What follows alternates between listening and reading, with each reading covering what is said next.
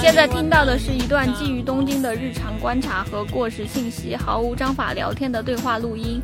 如果你对日本的鸡毛蒜皮感兴趣，但是想不严肃的了解，无论你身在日本或者不是，都欢迎你来听且吐槽我们。我们的对话内容可能经不起推敲，欢迎随时来信反驳。我们的邮箱是 tokyo d a m e t i m e at gmail dot com，我们的微博是东京脱线时间。溶けのない秋の渚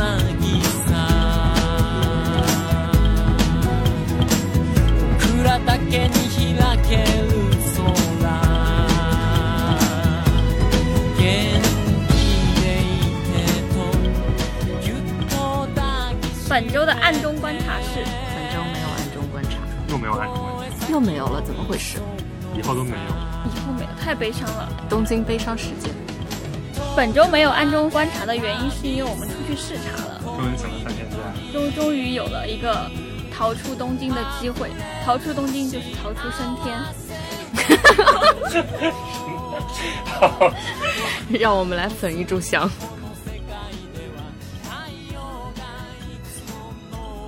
但其实我们最开始是想去北海道，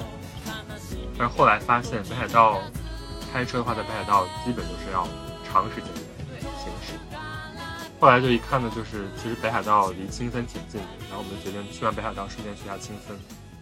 那个坐新干线大概一个小时就可以到。挺快的。然后这时候正好看到了布鲁特斯出了一本日本小地方的叫什么观光特辑，那那个是做的新日本观光吧，就是有点类似于在这个疫情的背景之下，给大家提供一个新的这种旅游的方案，对，然后青森就在里边，隆重的入选，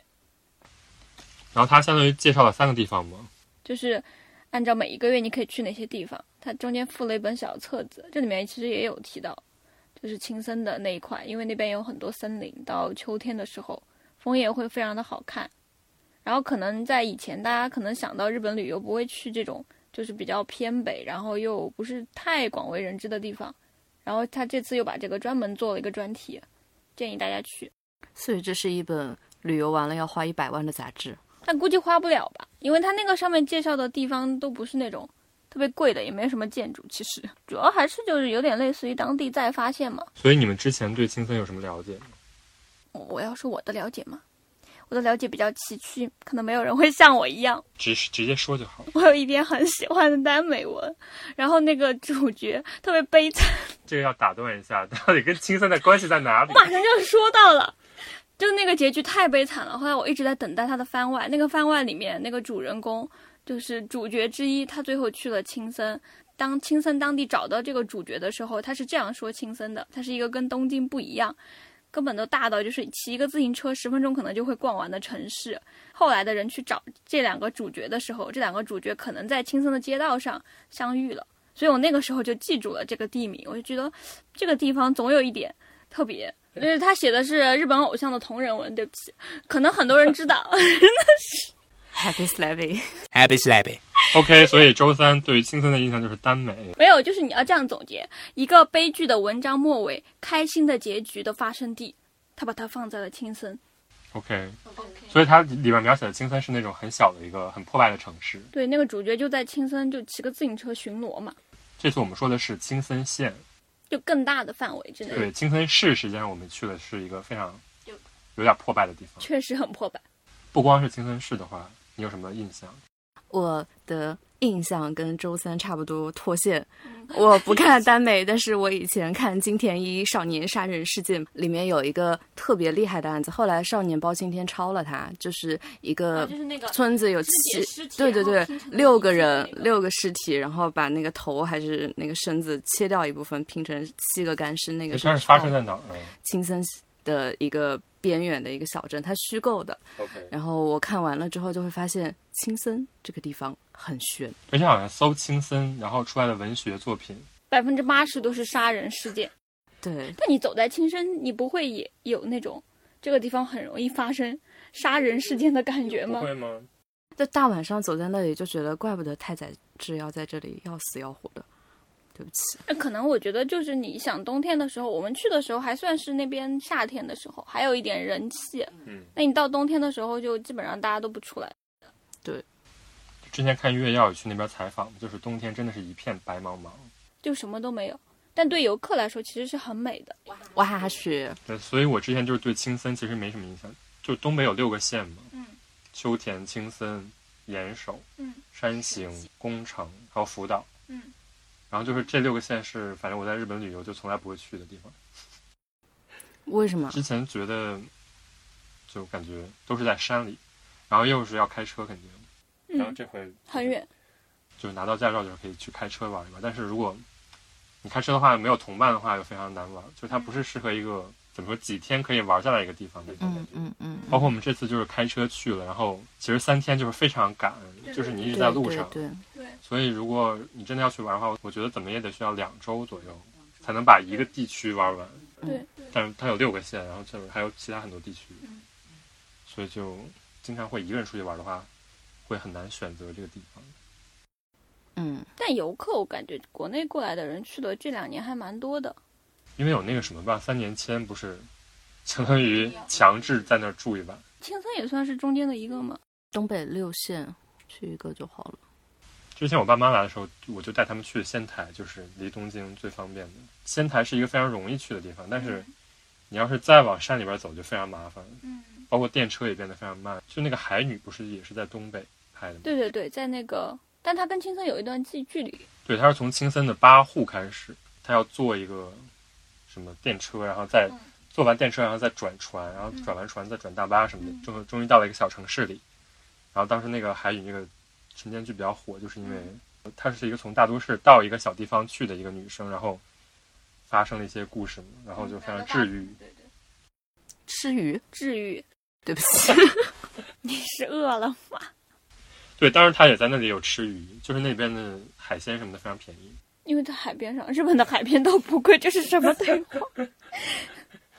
但真的，我去青森之前，我对它的印象也没有那么好，也没有那么差。其实，因为毕竟我身边还是还是有一些人会去青森的。他们去一般都是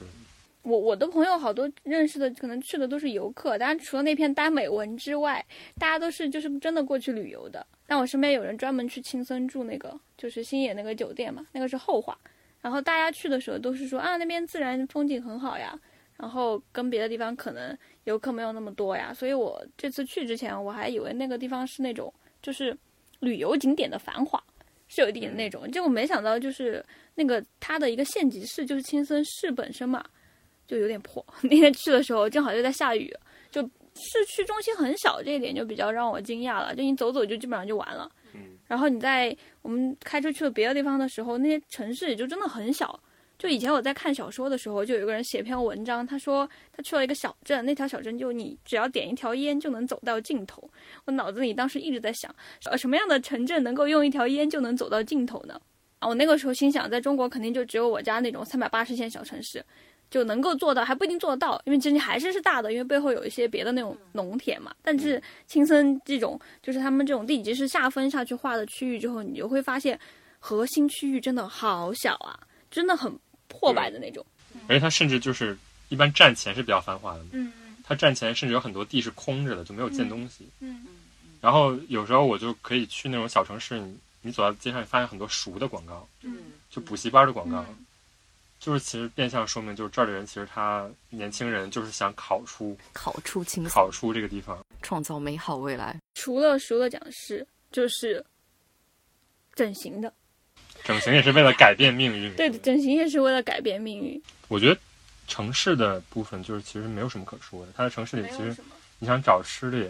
也没有什么东西。对，就是你搜来搜去，其实也就那么几家。我去之前的预设是这样，然后我去之后，结果发现其实也是这样的。但是其实我这次旅游完回来，我其实是还想再去一次。你当时不是在路上说这种小地方，我之后不再去了吗？ 这样的小城市， 曾轶可，你听见了吗？ 快跳过，跳过，好。但是回来是什么契机让你觉得你还要再去？因为景点没有刷完嘛。？就觉得其实这些地方，他们还是怎么说？你能感受到他们还是有一种动力，就是想让大家更多的知道自己啊，或者说他们还是做了很多事情的吧。嗯怎么说呢？你可以感受到，就是这样的作用其实不是特别大。他还是有在很努力的发掘出一些当地的魅力。嗯，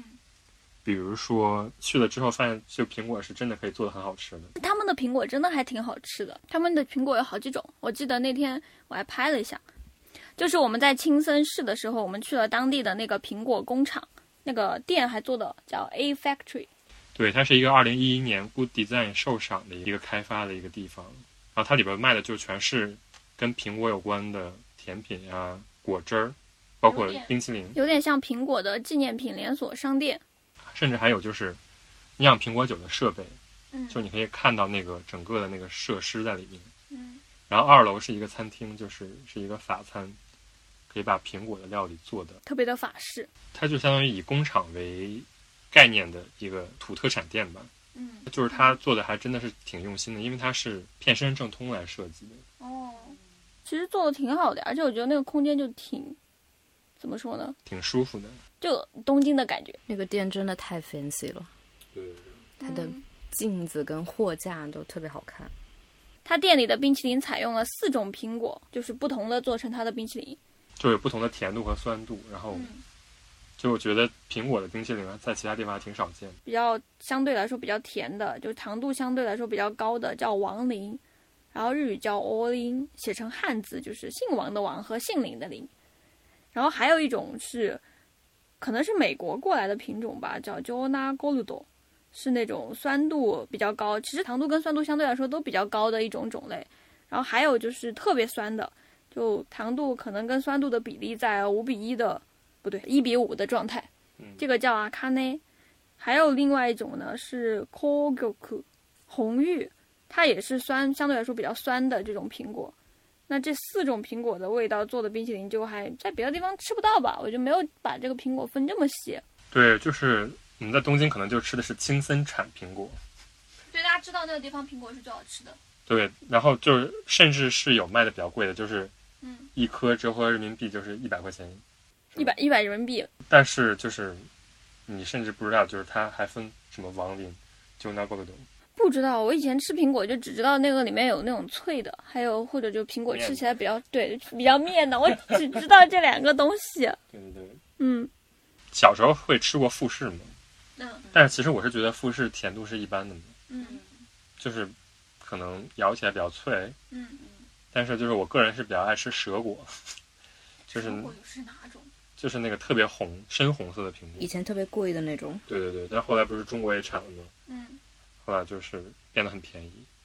但是中国现在就是很多就是日本的品种，嗯，都是日本输送进去的嘛。对，就是有的是明书，有的是暗书， 所以就是其实青森的苹果在国内是买不到的。因为它没有往中国出产嘛。对，就是因为中国已经有这些品种了，所以就是哦它更多的就是在国内自己消化，然后有一些是出口到台湾和香港的。嗯嗯但其实青森它不是一个从多年以前就在产苹果的地方。对，我们不是去了那个博物馆嘛，然后里边有个年表，嗯，是一八七五年才引进了三棵美国树苗。所以其实是他们就是开闭关锁国被打开之后，都过了几十年，然后他们才开始摘这个苹果，摘这个苹，种这个苹。种这个苹果树。对对对，但是现在却成了他们县的代表的一个文化之一。做的真的是挺好的。你觉得它是一种商业的好，还是一种生活的当中，就是它已经渗透到大家的生活里面了？我觉得两方面吧，我觉得青森人他们其实吃苹果就是很正常，嗯但是他们就是街边会有很多那个卖苹果派的，嗯我觉得做的是真的挺好的。嗯就是这个是生活中的，但是商业上呢，我觉得就是尤其是 A Factory，嗯，它其实是把整个青森的这个苹果相当于包装了一下，嗯是有设计啊，包括整个商品做得非常好，嗯所以就是一定程度上也帮助了就是青森的农民，让他们有更多的收入啊或者怎样。我觉得总的来讲是一个对本地起到一个非常好的商业的作用。那你就想起来那天去红前那个 A Factory 那个门口，他不是栽了一棵梨树嘛？嗯，突然有一点理解了，感觉有可能是就是苹果还是一种商业的苹果树。对，啊其实你在城市里是看不到什么苹果树的嘛。看那个红前市立观光局就做了一个红前苹果游览地图。这个地图我两年前去青森的时候，它还是免费拿的。然后我前几天去再看它的官网，发现它已经开始做顾子了，它做了一个清单，就是。这是什么消除清单？就是你吃一家，你就可以划掉一家的那种小的小本子，然后你还可以在上面写你的心得，制作你自己的苹果派地图，然后还拿它的那个插画做了一些 T 恤，还有一些什么徽章之类的，你可以在网上购买。我就觉得呃就做的很好，他能把这些每一个小点子都呃本身也做的不错，然后最后都回到商用上。嗯，顺便一提，它还有苹果九地图。所以是一个谁出的？红前市立观光局，我们路过了那个，就前川国南的 OK 嗯那里。包括就是你去那个 A Factory 里面，就它是有一个卖 burger 的嘛，然后那 burger 就是放了苹果，嗯包括那个 gelato，嗯包括它有一个叫，它明明是市场，但是一定要起个法语名叫 market。日本各地它其实都有把自己的特产包装一下，做的比较好，嗯所以这也是一个感觉非常厉害的地方。我我觉得这种还不太一样哎，就是很多地方它可能就是多年以前它就会用这种当地的天天后啊，然后天后，那气种候对天气气候的那种那个天后，然后他当地因因此而受惠的一些材料，他去做一些料理，然后他很自然而然的，他可以利用这个东西做成品牌。但是我就会觉得，就是觉得青森这个移植苹果的案例跟别的地方就是采用这种当地的有优势的自然植物来作为自己的料理的情况可能还不一样。他们其实是经过了一个要移植，然后要在当地适应，最后把它推广到全国的过程。那这个过程可能一不小心就失败了，那中间可能还会踩很多坑，但他们居然就是通过这么个至少有个一两百年吧，然后的发展，现在把它搞成了自己当地的一个优势文化，就觉得这个里面的这些决策的人，还有去执行的这些人，应该都挺厉害的。嗯嗯包括他就是会营销自己的那个苹果嘛，嗯，说高品质的奥秘就是转果，请你来讲一讲什么叫转果。它是有一套就是成熟的培育体系的，包括它有那种选种嘛，就相当于这些品种都是嗯它经过科学的农业手段来选出来的品种。比如说，它种果子的时候，它会把每个树的果子的数量控制在一定的数量。如果结出的数量太多，其实反而不利于每个果子嗯的发育。嗯啊，包括它中间包括什么，把苹果套上一个袋子，嗯这样就没有虫子进来。然后，包括它把袋子摘下来之后，会要去每一面去晒红，啊，它就叫转果嘛。那得耗多少人力啊？对啊，所以就是它整个这一个种植的流程下来是非常花费心思，包嗯括花费就是经费的嘛，所以就是能卖到这么贵的价格，可能也是嗯，我觉得可能是因为中间的这些流程的成本本来就比较高对，但至少这个品牌现在就是日本国内肯定是比较认可的，不然你不可能你上这么多架，他们都会愿意去购买，嗯，对吧？它本国的消费力是支可以支持这个价格的。嗯你像在中国，如果同样，其实在中国有很多同样品种的苹果，嗯，虽然就是质量上也是有差别，但是这个苹果本身它的成本是没有那么高的，嗯，就是日本还是有这种农业上的保护自己国家的这政策的，的。嗯，嗯，就是如果接着刚刚商业的话题，它那些苹果的周边产品，我在那个 F Factory 里面看的时候，我的第一个感觉就是包装都太好看了，它每一个包装的思路都不太一样，有些是把它做的很像苹果的样子，有的是传达苹果的某一个点，我就感觉那个整个商场除了它自己本身的那个牌子是得了 Good Design 奖，我觉得它里面每一个产品。似乎都是得奖的感觉，特别特别特别好看，建议大家都去买。而且我在那里就觉得这简直像一个追名林群的那个后援会，太多的苹果了。就把所有的东西都弄成苹果样子，然后那个邮局的那个邮筒，上面是一个苹果，然后什么，甚至有点觉得用力过猛的感觉，嗯，这不挺可爱的嘛？但不知道住在那儿的人，他们自己会怎么去想这种东西。星野的那个奥如来溪流的酒店，它其实晚餐也是采用了当地的这种，就是苹果的文化。就它那个酒店的餐厅就叫 Lingo Kitchen，一眼望过去会觉得没什么特色，结果他做的东西都就还蛮好的。它酒店里面特别多的种类，基本上每种东西品控都是好的。很多酒店它会做一些甜品，做的很随便，或者一些嗯、不是那么重要的菜，就一下子特别难吃。但星野给我的感觉就是每一道菜都是都是挺好吃，水准都在线的。而且它的那个苹果冰激凌，招牌的苹果派好好吃啊！他当时不是有个沙拉，就是三文鱼拌拌苹果，我也想说那个沙拉，那个沙拉好吃。啊然后什么四种苹果汁就横向摆在那里，嗯就是你可以选。我会因为苹果对这个酒店挺有印象的，但我会觉得就是星野他是因为自己酒店的文化比较好，到这个地方的人，如果我只是为了星野的牌子去到这个城市，我会因为你的这种做法，我会很明确并且直观的意识到这个地方它确实跟苹果有这么多的联系。那我可能走出了青森之后，我对它的一个印象是通过这种食物建立起来的，那就是青森确实是一个苹果很丰富，甚至它有这么多种类。至于这个种类我从哪儿学到的，星野酒店告诉我的。这个酒店名字叫奥如赖溪流酒店，嗯，就它不是星野最开始创立的酒店。它有一个故事是吧？与其说有个故事，不如说是他前期前期是一个靠关系户建立起来的一个酒店，后来就是经营不善倒闭了之后，被那个星野和高盛一起买了下来。嗯，他在经营不善之前是一晚上三千日元，然后星野现在可以卖到一晚上三万日元。它那个地理位置很好哎，奥如赖溪流的那一家，它不是在那个国家森林公园里面吗？对，但是你想，我们开车进去多么曲折，啊 就是它其实是地理位置实际上是不好的。最开始开业的时候，应该是很少有人会真的慕名而前去那个酒店，所以就是星野还是一定程度上救活了这家酒店。他在那边就是做这件事情多少年了？他买下酒店开始它大概是零四年左右买下来的，相当于现在人十六年年，，十六。年了。奥如拉这个酒店本身是九几年，那个关系户就相当于把整个这个地区，就是石和田这个地区都改造了，就是造了很多酒店，包括有另外一个酒店，现在也是星野叫青森屋，然后就是这两个酒店现在是被星野给改造了。这两个酒店都跟一个人有关系吧？就是冈本太郎。青森屋在冈本太郎的那个他的一个纪念公园的边上，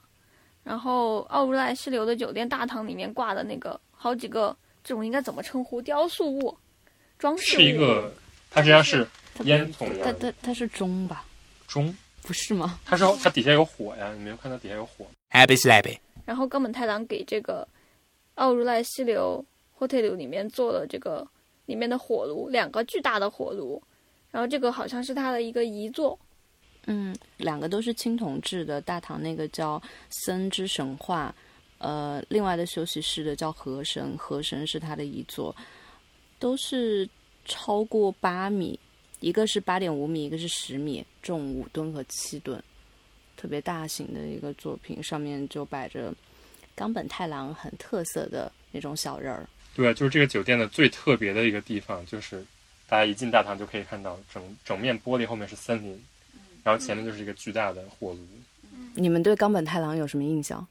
就冈本太郎，可能外界知道他最多的部分是那个他给大阪万国博览会一九八六年的那一场，他做了一个叫太阳之塔的东西。这个塔从去年开始应该是重新开放了，之前一直是关闭。那个塔其实就是一个他比较典型的代表作品。然后那个塔的那个脸是一个，就是以日本神文时代的图偶作为那个就怎么说呢原型，做了这样的一个描绘的这种东西。你去看过那个塔没有？我没有，我只知道它里边有一个那个空心儿的书。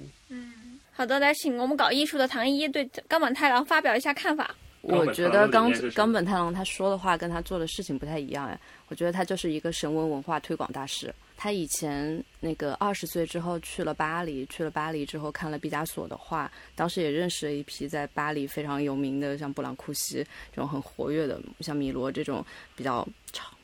比较超现实、比较抽象的那种活跃的艺术家。他在看毕加索的画之后就受震撼，然后就觉得哇，我要怎么样才能做得像毕加索一样好？向毕加索发出挑战的男子。后来呢，他是呃五几年的时候回到回到日本，在国立博物馆看到了神文的那些图契。那个时候，日本其实还没有那么把神文的那些文化作为一个非常重点的宣传。然后他就看到那些特别是土偶上面的人，还有那个神文的土器上面那个纹理的那个装饰，就觉得特别好，然后就觉得哇，这个可以。我的理解是，他会觉得这个可以，这个东西非常的好看，我可以用它来对抗毕加索，所以他后来他就是几乎是可以说他是神文专家，他写了跟神文有关的文章，然后写了跟神文有关的书。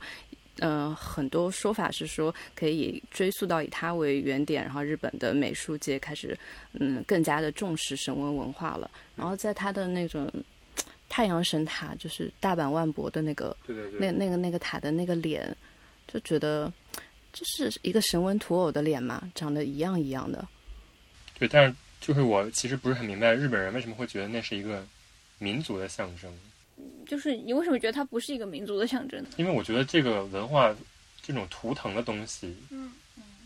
你在很多地方都见不到。就是日本，其实你普遍理解的日本文化是没有这种东西的，这种有点像一个原始聚落的东嗯西。我甚至觉得就是有点非洲啊，或者说有点比如说云南，而它就是表现的非常抽象。嗯就太阳神这个这个整个这个雕塑非常抽象，就是你也不能说它是一个传统的东西。我是觉得他就是拿拿以前神文时代的这个一些造型，然后自己进行一个再创作，但是他在大阪万博会的时候推出来了，然后在那个比较具体的、特殊的一个嗯时间，所以被认为它是日本的象征了。 OK，对，我就想说，那就是你说他是从神问时代就是做的神问时代风格的艺术家，那也就是说，神问时代他的这种艺术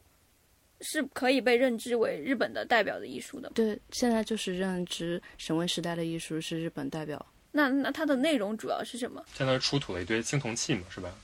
是青铜器吗？土器、陶器，陶器和对对，呃，就像我们会认为青铜器是可以代表中国的传统文化，就是在日本他们会觉得神文时代的陶器是一个同等的，可以代表日本的就是传统的原始的文化的东西，可以对，但是它简代单表来是一说个可以原始的，对对对，可以这么理解。就是如果我们那一年的时候办一个万博会，然后做一个三星堆的一个东西，在一个建筑中间，类似的这样一个艺术品摆在那里的话，我可能我就是中国人也会觉得这个非常的对，我觉得这就是关键。我觉得中国不会把一个三星堆的青铜器作为代表中国的东西，它会总把的它来，作为一个代表文化出现的，但是蛇纹有点像一个孤立在非常久以前的一个哦文化，所以它有点像就是直接拿来用了，但是它根本不是一个连续的。所以，因为是有这一点，所以冈本太郎他在日本的美术界会会那个就是地位特别高，因为就是有他把神文这个东西捡回来，然后放进大家的视野里边去了。说明他做的很好呀。不是所有的人去剪神文都能剪出这个效果的。对，嗯，但是我甚至觉得，就是这是他自己创作自己的创作动力非常的旺盛。嗯，所以我觉得不管这个元素是什么，他都会用的很好。嗯就是他用这个小人儿也好，嗯，他甚至用一个中国的什么东西也好，嗯他他能创造出同样有旺盛生命力的东西。嗯这一点是他个人造成的，嗯而不是这个符号造成的。嗯，我是这么觉得的。但是我就会觉得他跟他找到的这个点是还蛮就是契合的。对对，人跟他的作品是一个比较合一的状态。嗯，是不是有点像是正好是他的那个年代，就是有这样的一个日本的背景，就是他有那种三者交叉的背景，所以他他做这个东西，你才会觉得这个东西是日本式的。我觉得就是他就是时对代就造出来的正是大因艺为术这家个。对，但他不是说我拿了一个非常日本一直根植在日本文化当中的东西。你看，包括他自己也说嘛，他说为什么大家提到传统就会想到能乐啊这些东西，他这些都他都都不用，他就找了一个更以前的这种内内容，嗯，挖坟艺术家，给了结论。所以这个挖坟艺术家做的这个星野里面的雕塑，不是雕塑，所以就是他有一种更加原始的冲击力吧，嗯更原始啊，它跟背后的那个树就融合的非常嗯好。会觉得很野生。对，奥若拉这个地方本来也是那个原始森林嘛，对对对，它有那个日本有那个三大苔藓的圣地，嗯一个是那个乌九岛，嗯，在那个鹿鹿儿岛附近，嗯还有一个是在这个奥若拉是在青森，还有一个中间的在长野，嗯，叫北高岳。我在国内的时候都不会想象到苔藓也会变成圣地，对不起。对对对，然后这个我觉得就是那个星野他之所以把这个地方重新经营的这么好，嗯，就它非常大限度的利用了当地的资源，比如说苔藓，它有个活动就是大家可以一起做苔藓球，嗯，然后你可以带走。哦，我们看到了对对对很，多的，它有不同的苔藓，然后它他会带领你去认周围的所有的苔藓。对对对，这次的星野的留宿体验有什么其他的感想？其实我觉得房间跟那个就是建筑对我来说都挺一般的，它其实是一个非常老的那种酒店，有点像就是那种对山沟里的一般会常见的五星级酒店的，对对对，包括它那个门什么都是那种嘎吱嘎吱的声音，然后那个电梯都是已经老到就是嗯停完了会咚一声停到那儿。嗯，但是就是星野只是说把他的那些服务加了进去，嗯，所以把这个地方变成了一个比较有意思的体验。嗯，是的，然后我就觉得我到了星野那个地方，就看到它有那么多，就网上看到它有那么多，就是有划船体验、钓鱼体验、看苔藓体验等等的一系列的这种 cos。我就觉得我上一次看到这么多体验，还是在那种川藏沿线的青旅里边，然后它黑板上就会写着，就是两天一夜可以开车去哪里。然后我睡完了觉，我第二天自己想去哪儿就去哪儿。然后现在这个酒店它让我没得选。就是我被关进了一个深山老林，我只能去参加这种老年人项目，我自己我觉得有一点不适。哦，你会觉得不适啊？度假村都这样的吧？我记得之前北海道的那个星野，它不是建了两栋超高的楼嘛？冬天的时候，大家就会想要去那个楼上面看一看云海，那个东西也是。我好朋友去的时候跟我说，我们坐了一个车被拉到了一个村里。我说那北海道呢？北海道没有，我们就在村里看那个云海，那云海倒是很好看的喽。他当时就这么讲的，就是嗯，就度就是假村嘛。度假村就是要让你选无可选，这不是我们当时达出的共识吗？它作为一个度假村里边，它我觉得它也挺神的，嗯，就所有人都穿一样的服装，然后进去以后感觉进了一个邪教的现场，嗯真的就是就是这种感觉， 所有人穿一样的制服，然但后日式旅馆不都这样吗？你进去发现大家都穿的一样的衣服，就是入住了。对，但是就是他还给每个人提供了就是那种提着小篮子，嗯，然后天呐， 然后每个人去吃的东西，然后什么对去泡的温泉都是一个目标，对，嗯然后看里边，而且又是加上日本人那种特别安静的走路方法是嗯，你会觉得所有人就像鬼魂一样飘在这个酒店里。真的真的，我就是我脑补的那个场景真的是禁闭岛，然后然后因为因为那个以前在那种青青藏沿线的路上，我还可以选，就是我可以选我不参加，但好像在新野我没有办法选不参加，大家都会参加。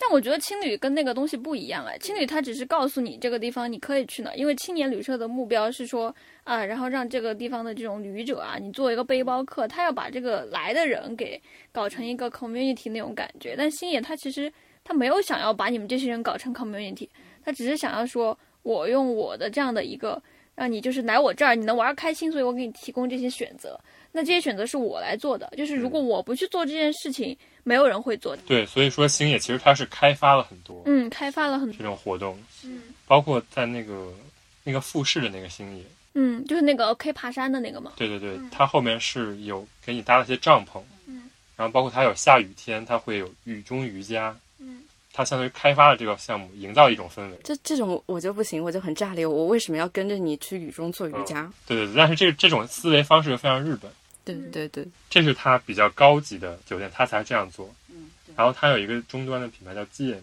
嗯然后一般是改造那种老的旅馆，改造成星野的品牌而已。这种里边就是只有泡温泉和睡觉，嗯它其实只有高端的地方才会嗯嗯，给你提供这些东西。就这个高端的这条线不叫 G，叫虹夕诺鸭，翻译成中文叫虹夕诺鸭，实际上就是星野屋，嗯因为那个鸭是屋的意思。嗯但是他就是没有把那个“星野”这三个字儿，“星野屋”这三个字儿写出来，他写的是后心动鸭，嗯就是这个创始人叫星野加路嘛，嗯他有一个不能说出口的， 就是这种设计酒店的一种理念。嗯他说想营造一种跟下界的隔绝感。我我能理解，就是我觉得唐毅刚才说的那种，我到这个地方我不想参加他的体验，不想被他规定，是因为你想去探索。但其实度假村还有一种需求，我什么鸟都不想对我去，并不想探索，所以我过去之后，我只想在这里待着。就呃尤其是日本这个城市，真的非常的同质化。我可能今天去了大分，明天在东京，这两个地方长一样的，所以其实对于我来说，我只有两天假的时候，我可能找一个地方，他能给我带我去做一点事情，我只要达到这个目的就够了。至于就是探索什么的，不需要。对啊，就他可能是就针对这一种。有钱的人就是已经不想再 自己花动脑子去想这些东西了，可能就就你自己想想探索一个地方的时候，你可以选择别的这样的一个选择。但我觉得现在星野他做的那个新的牌子，他已经把这种新的选择给你挤占了。就你想要去探索当地的时候，你可以来我们的这个系列的酒店；嗯，然后你想去度假村的时候，你来这个系列就好了，对啊，所以就是他刚才我说，就是他想创造一种，就是把你给隔绝开来。对对对，他就是想创造一种跟下界的隔绝感。所以就是他，尤其是那个清景泽是他第一个嘛，嗯他是在清景泽创业的，嗯所以清景泽就是他完全描述了一种就是日本如果没有经历明治维新的时候，居住是一种怎样的嗯体验，嗯就是一种在那种山谷中的嗯小村落的感觉，嗯然后包括他在冲绳也是一种村落的感觉，嗯所以他就是把自己最高端的这个线做成了这种纯日式的体验，嗯这样才能跟其他的这种度假村区分开来。而且清景泽在新野加入那个访谈里面，他不是讲嘛？他说之前他们在做清景泽之前，这个地方根本没有什么年轻人来。然后在新野这个地方工作的年轻人，他们可能回家了之后就，你每天在这个清景泽工作，他家可能不在清景泽，那他换一个地方，他再来的时候就没有什么生活。但他把这个度假村做起来之后，诶，这个地方人也多起来了，来的人也多起来了，观光客多了之后，其实这里的员工诶，感觉到生活也有拓展，就这对种感觉，嗯星野创业是在那个清景泽这个地方，嗯，清景泽这个地方其实是他做的最好的一个地方，最近还被山寨了。超好笑就是中国有个唐朝度假村，其实对你看里对面对长得跟星野一模一样，真的吗？这么厉害？哎，我不知道这事儿哎。还是要两三千一晚的。我就想，都够住星野了，为什么要住那个唐朝度假村？哦，那个真的超好笑，就是啊，不是还有一些那种活动嘛，就是穿着汉服的人带你去骑马，还是写书法，然后就对对，但是啊那里边的建筑是跟清景泽星野一模一一样。模一样，就一个个小房子，不是那个穿着汉服骑马这个就有点无语，真的好，好笑。只有下人才会骑马吧？公主不都坐轿子的 吗？才好笑。 谁要交三千块钱去扮下人啊？而且穿着汉服骑马，你看太后会穿着汉服骑马吗？可能还会穿着皇帝的衣服让你拍个照。但是清景泽那个不是有一个著名的，对安藤忠雄做的那个教堂，不是不山藤忠雄村，水之教堂不在哪儿吗？那个是在北海道的，那那个不在清景泽，石之教堂那个在清景泽，但是那个不是安藤忠雄。学习了。真的，为什么我以前一直印象中是安藤忠雄做的 SOS？因为那是水之教堂，而且我知道国内有很多人，他们去喜欢去那儿举办婚礼。已经不是国内很多人了，就是很多人。你看，你看，真的，网上一搜出来，清景泽安藤忠雄， Happy slappy. 没有，但是确实我之前看一个文章，就是说这种，其实中国的这种地方旅游，它就是面临一个瓶颈，他不知道怎么利用这个旅游资源，他要建很多这种民俗村，你知道吗？就是把某个朝代或者说某个小说里的那种整个设定都搬到这个村子里，比如说那杭州有一个叫什么宋朝的一个那种啊，我知道那个，主题村，然后那个什么陕西有一个什么白鹿原民俗文化村，然后里边都是这种白鹿原的生活方式。 义乌小商品市场五块钱的东西在那里摆了一排，对对对对对，然后他就会面临这种不知道怎么开发旅游资源，但是我觉得星野就提供了一种非常好的范本。金井泽那个地方想构想的是一种没有西方文化入侵的日本文化生活，嗯，但是它其实里边放的还是很多什么法国料理之类的，但是就是它只是说作为一种设定，设定一种环境的氛围，但是它里边的商业啊，或者说温泉的开发，就是还是很遵照于人们日常的使用习惯的。很多人即便不去星野住，但是他也可以去泡星野的温泉，然后也可以在星野那条街上逛一逛。然后它那里边还有一个那种观察野鸟的组织，嗯，就一个 NGO，然后你就可以相当于就是把当地的资源利用到最大化。跟观察苔藓有点像嘛。对对对，对我，我觉得这个观点我是赞同的，就是就是国内那些做传统文化的，他们没有找到一个特别好的，感觉到现在也是吧。虽然二零二零年可能好像更多的大牌的那种设计师、建筑师介入了，但是到现在也没有好像就是做的特别特突出的那种。我觉得一直以来就觉得这东西挺遗憾的，因为你哪怕说清景泽它是把那种日式的风格给保留下来了，但你实际上去看它延伸出来的那个文化的基底，你要真的拿中国的作为对比，中国真的可以发展的点非常非常的多，大家都在一个很尴尬的位置，一直在找到底应该怎么做。但是到现在可能还没有就是一个做的特别好的东西，让你觉得说啊，这个东西就是一个特别好的文化的传承。但有一些尝试可能就因为这样子做失败了之后，就就断在那儿，就是就变成了一个更更加令人遗憾的一个后果，就这种感觉。罗尔，你在就是了解的建筑界或者这种规划界、旅游界里面有这种做的比较好的国内的传统文化一条街或者区域国内的吗吗国内的，其实是丽江那块儿是做的还可以的，就四川其实有很多这种地方，它的那种小地方的，就是有很多古镇，其实是有很多古镇，大家是有自己的文化在那儿的。但我记得应该是很多年以前的时候，突然开始来了一股就是这种改造的风潮，就是要把这地方改成旅游景点。我当时住的那个位置，距这些古镇可能周边出突然一下子出现了五到六个、六到七八个，就是你每天开车大概半小时就能到的古镇。但你去了那些地方之后，你会发现。大家都是石板路，挂着同样的那种，而且就就当时都江堰地震之后，上海过来说要改造，改造的时候，当时就说要在都江堰的城中心建一个一九一一年时代的城门，然后当时本地人就是一股。啊，我们都没有见过的门，就这样子建起来嘛，建起来了。然后那条路上原本啊，那条大街上它是有很多，确实是有很多老房子，可能以前的一些已经被推倒了，他就用那种一定要规定你们要做川西坝子的这样的一个门窗，然后所有的店都刷的一样的门窗，就是你说丽江做的很好，然后你会发现那些古镇很多都跟丽江长得很像，然后卖着就是那种饰品，所以就是你在这种东西里面，就是在游览多几个之后，你就会发现大家的特色究竟在哪儿呢？就在你的那些古古里古气的那种设计窗子里面吗？文化明明是存在的，它它并不是做不出来的，但最后做出来的成果就是这个样子。我体验跟你差不多，就四川所有的古镇我都去写生过， 被迫。然后但我画的所有画，我觉得他们长得一模一样。就四四川人又喜欢玩嘛，就你看周周基本上周末大家开车就出去了，然后你会发现，只要不上山，山脚下的那些古镇一模一样，一模一样。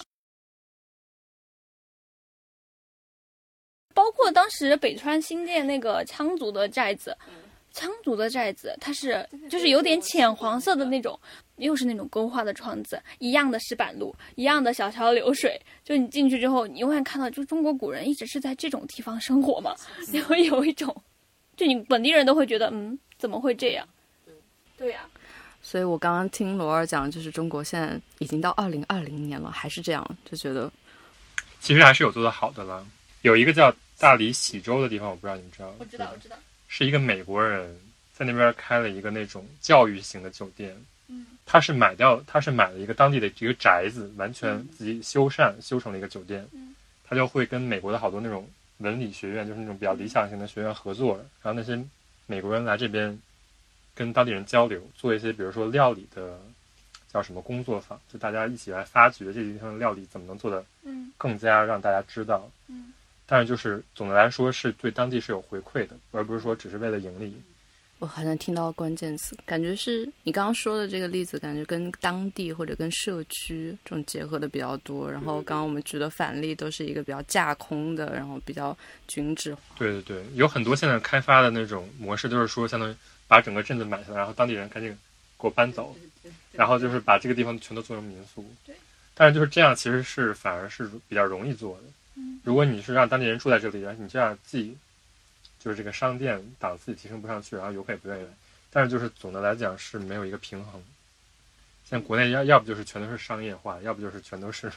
当地人在做那种小生意，但是就总的来讲没有把文化做得很好。我就想说，嗯，我再补充一句，就是国内这种反例去多了之后，你看，啊当我来到真的来到京都，看到他的那些东西的时候，其实肯定他不是按照京都做的，但是这种反例在我的脑海中留下的印象，经年累月，它就已经让我开始对这种东西有一种厌啊，烦，就是你会本能的觉得这种东西怎么会，怎么会又是这样，是这种。他们会注重这种差异化吧。就是我觉得国内还是在一个这种那种阶段，复制粘贴的一个阶段，就是说这个石板路都是一家做，那可能这家最便宜，就大家都用，所有的古镇都用这家的地板之类的。可能，有可能。然后他那个义乌小商品就是啊，都都是这个生厂家生产，这家最便宜，那我就全都买这家的工艺品。可能还有眼光问题，就是最顶上的，大家讨论的时候，他们看到了什么样的东西，会决定他们想要做什么样的东西。对，然后就是星野另外一个其实当时星也是买了青森这个地方两个酒店，嗯，当时另外一个我们没去嘛，就就对，离得是远。青森屋，对，然后是这两个其实是有大巴接送的，就是你对可以在这儿住一晚，在那儿再住一晚。对。然后青森屋那个就是一个比较传统的一个温泉酒店，嗯，对，它里面摆了很多，睡魔，他那个房间里都有睡魔，房间里摆的睡魔可能驱赶睡眠，谁来解释一下，就是这个睡魔到底是个什么东西？我一开始真的以为它是个妖精，但后来去了青森的那个纪念馆之后，我发现这东西应该不是一个妖精，因为它的所有的那种都都是有神话的伪光。正的历史人物，它能够被作为睡魔来就是体现这种它这个不是说把它当做魔鬼吧，而是说把它当做一个形象来驱赶魔鬼。对，就是它不是一个要要吃掉你的魔鬼，而是帮助你去抵御。我觉得这东西我小时候在国内也看过，就是有点像元宵节的灯会，但是就是国内后来就是，我不知道你们看的灯会是怎样，就是相当于今年比如说兔年，嗯，它整个里边就全是兔子，嗯，有一些神话传说，但神话传说比较少。我已经快没有记忆了，说是，哎，但我看过灯会，后来都是电子的。后哦我后来看的全是电子灯，它它是有有点像那种机械结构，哦，对，现在的是那些花还会动啊什么的。对对对但我小时候走丢的那个时候看到的，就是还是比较手工的，跟这次看到的《睡魔记》的那种差不多，是竹骨编出来的。哦我觉得这个东西我好像小时候就是在国内看到过，那灯只不会过是有的只不过现在这个东这个文化好像已经没啥了，所以我觉得嗯可能青森也是说相当于保留了一下嗯这个文化的感觉。还是他们喜欢搞祭典，对，但是他真的是搞得挺好的，他我觉现得在搞不得是挺好的。真的挺好的。那个睡魔的手工艺人都是相当于第几代第几代哪个派嗯哪个家族。他是感觉像确立了一个品牌，就是我们是一个做睡魔的人。对，而且一般传统文化这种东西，其实它可能不能盈利嘛，可能就大家就没人做了。结果他们还能把这个东西当成一个职业，对，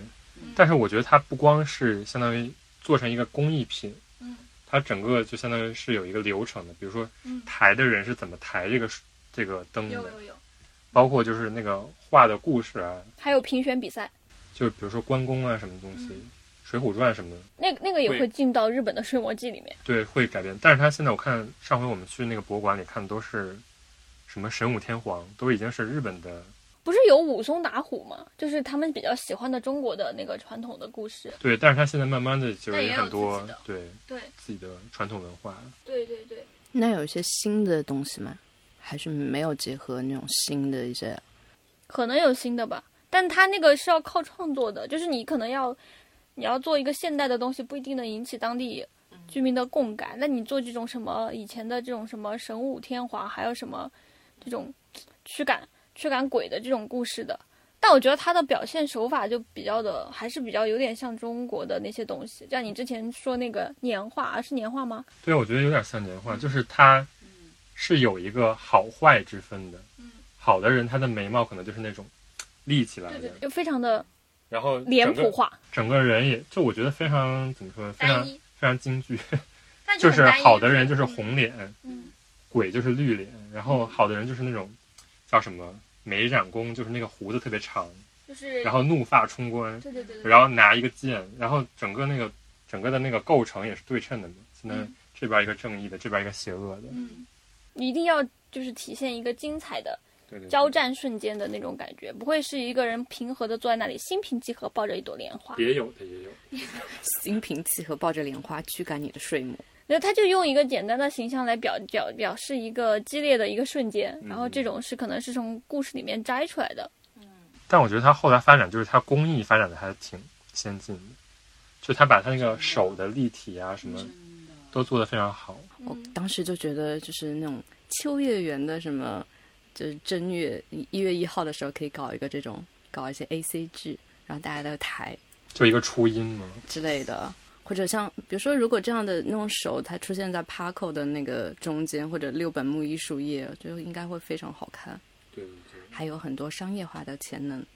他们的那个游行的舞者是有这么一个人吧，他是专门的名字的，叫哈内托，是这样读的吗？就是在中间，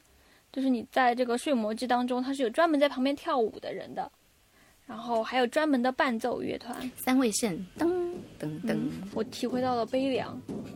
嗯，挺日本的。当时那个博物馆里整个那个音乐不都是这种感觉，就还挺振奋人心的。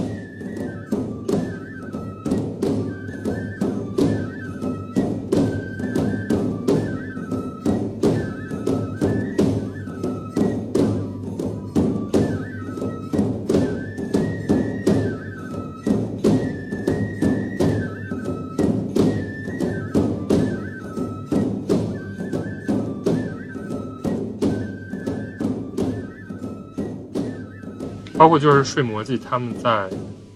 青森这个地方叫内布塔，但是换了一个地方叫内布塔，对，然后就是甚至形状啊什么的画的内容也不太一样，嗯，然后在另外一个地方叫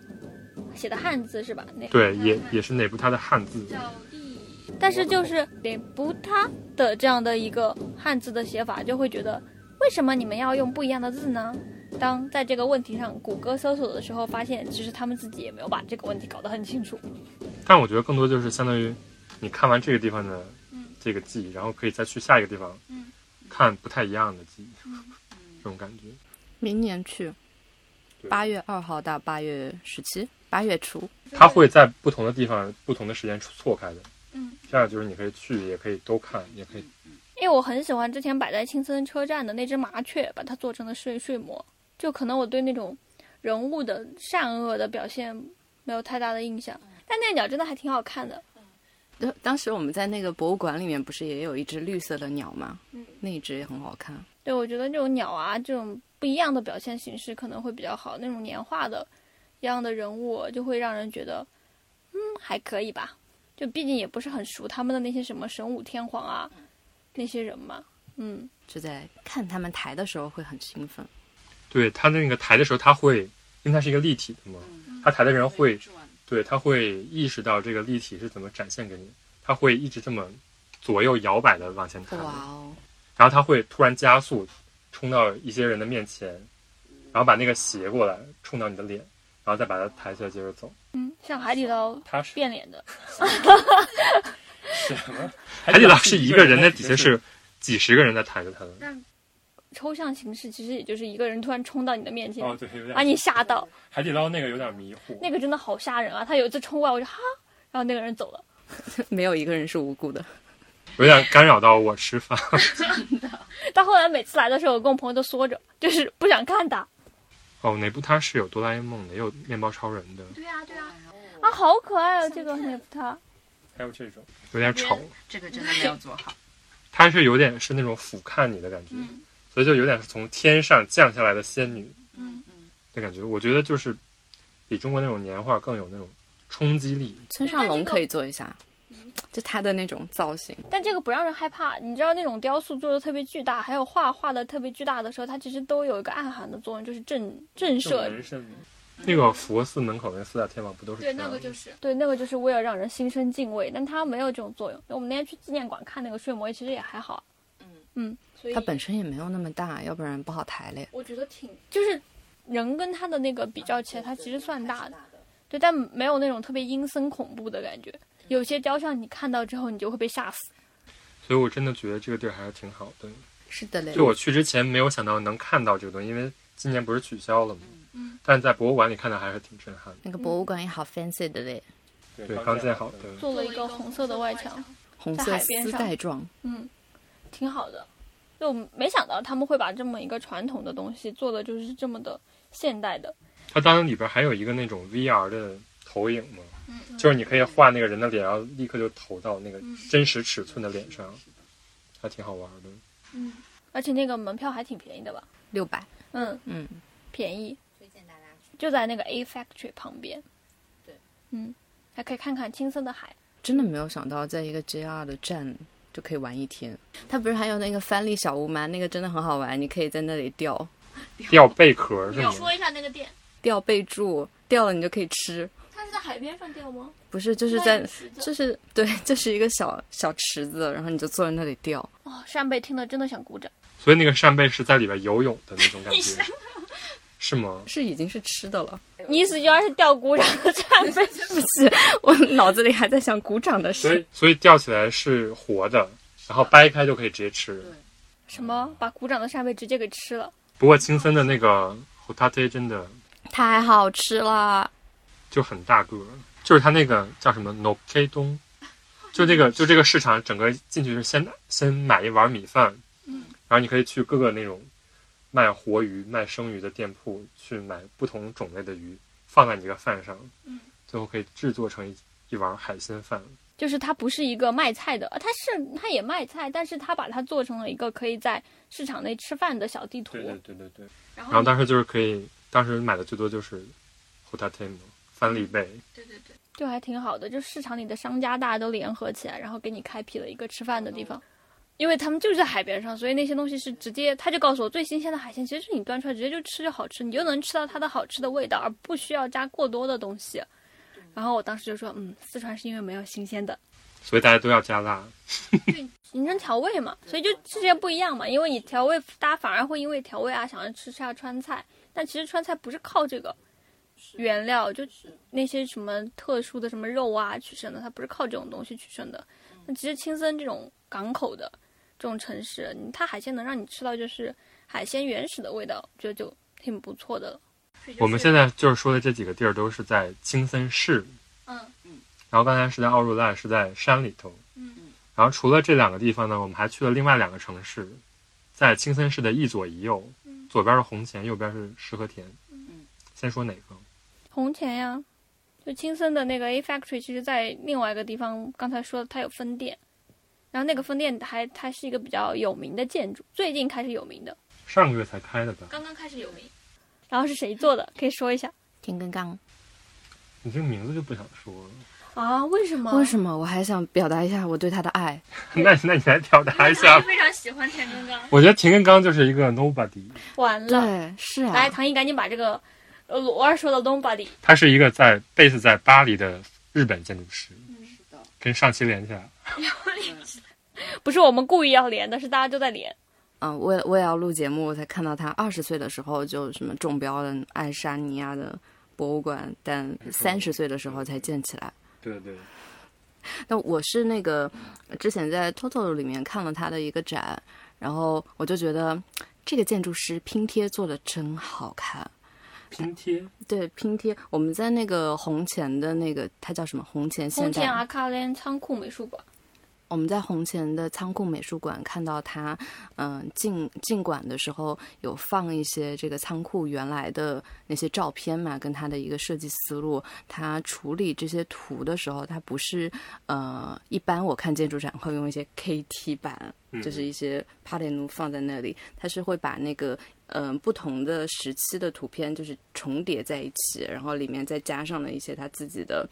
勾勾画画，我就觉得他的视觉上做的特别好。但是我觉得那是他之后再弄的，就是他跟他的设计没有特别直接的对，关联。我觉得跟他的设计没有直接的观点。所以他是一个平面做的比较好的建筑师。对他对我来说就是一个 挖坟的拼贴艺术家。就是为什么说挖坟呢？嗯他这个资料库也没有具体产出个什么来，但他这个资料库本身的形式我是特别喜欢的。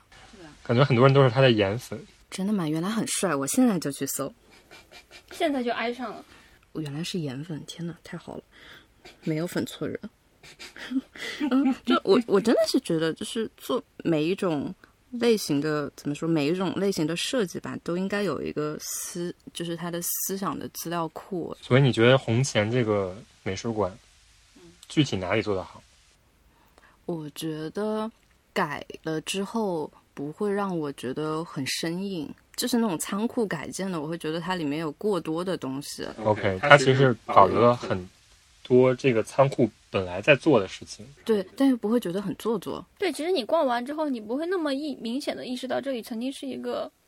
留下工人血汗泪的仓库。这里是苹果酒的仓库。然后我想说，那个里面不是留了很多记录嘛，你就会觉得日本人真的文件记录真的是做的太好了。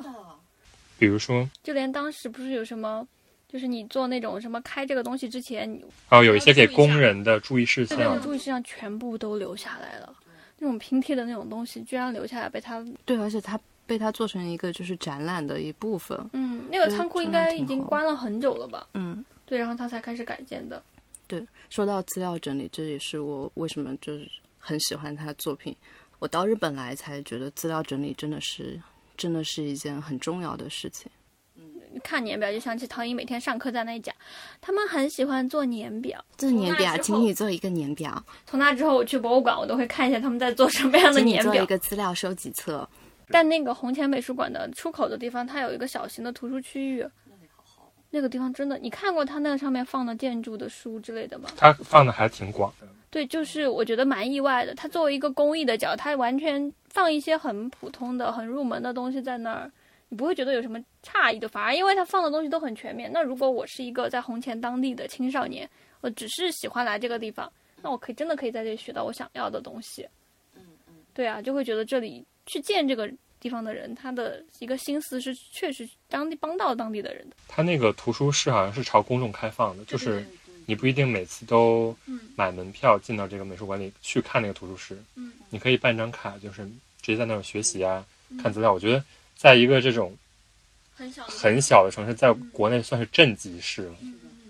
就是能有这么一个地方做的还是挺好的。我对对我看了那个南条史生的一个访谈，因为他参与了这个红前这个仓库美术馆的项目，他就说这个这个，因为石刻田的那个他也参与了，他就说这两个美术馆是一个不同的思路，红前这个是给我感觉越来越贴近。越来越贴近社区，不管是他的艺术家的驻地项目，还是他这个图书馆的感觉，是真正有考虑到这个社区，嗯、需要什么，或者我能够给这个社区提供什么，然后来建的这一个这个地方。然后不是就去了他的那个隔壁的那个情报馆嘛？那个情报馆真的做的太好了。真的太好了，但我觉得大家到了红前不要觉得天守城是那么难看的东西。不是我，我是很少见到有人会把这种很难懂的历史资料，然后做成一个类似于游戏的形式。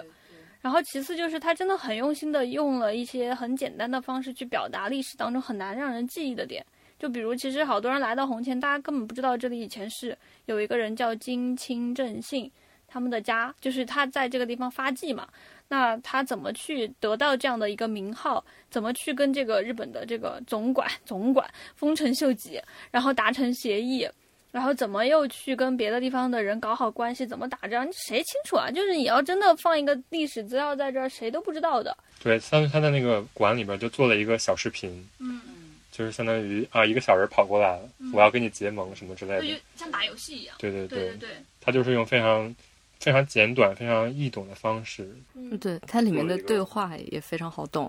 因为你看那个对话，你就会有一种哈，就是就觉得很好笑，但是你看了之后，你就会有记忆。比如我现在就记住了那个死去的冒烟的人，对啊，他老婆死了，然后就倒地，然后冒 烟。 对对对对对，然后就用的是那种特别特别简单的那种白话的语句，就当那个金清正信他得到了金清这个信的时候，他就给那个他在那里跳舞，他在画面上，对耶，对对对，就是在那种画面上跳舞的这种形式。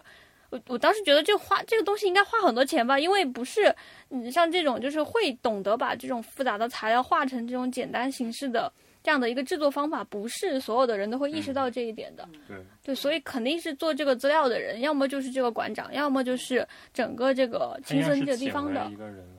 做。肯定是这个人他很有意识，他知道我要去做这样的事情，所以他才会这样子。对，而且而不是用一个年表。是第十年 表，年表是所有东西它最底层的部分。 OK OK，其实阅读文字对人来说，真的是一个非常难的事情。对，能够意识到这一点，还能把它做的比较轻易的，我觉得红前是一个比较让人惊喜的地方。对，就是尤其是当你第一天晚上走在那个大街上那么萧瑟的时候，第二天就是你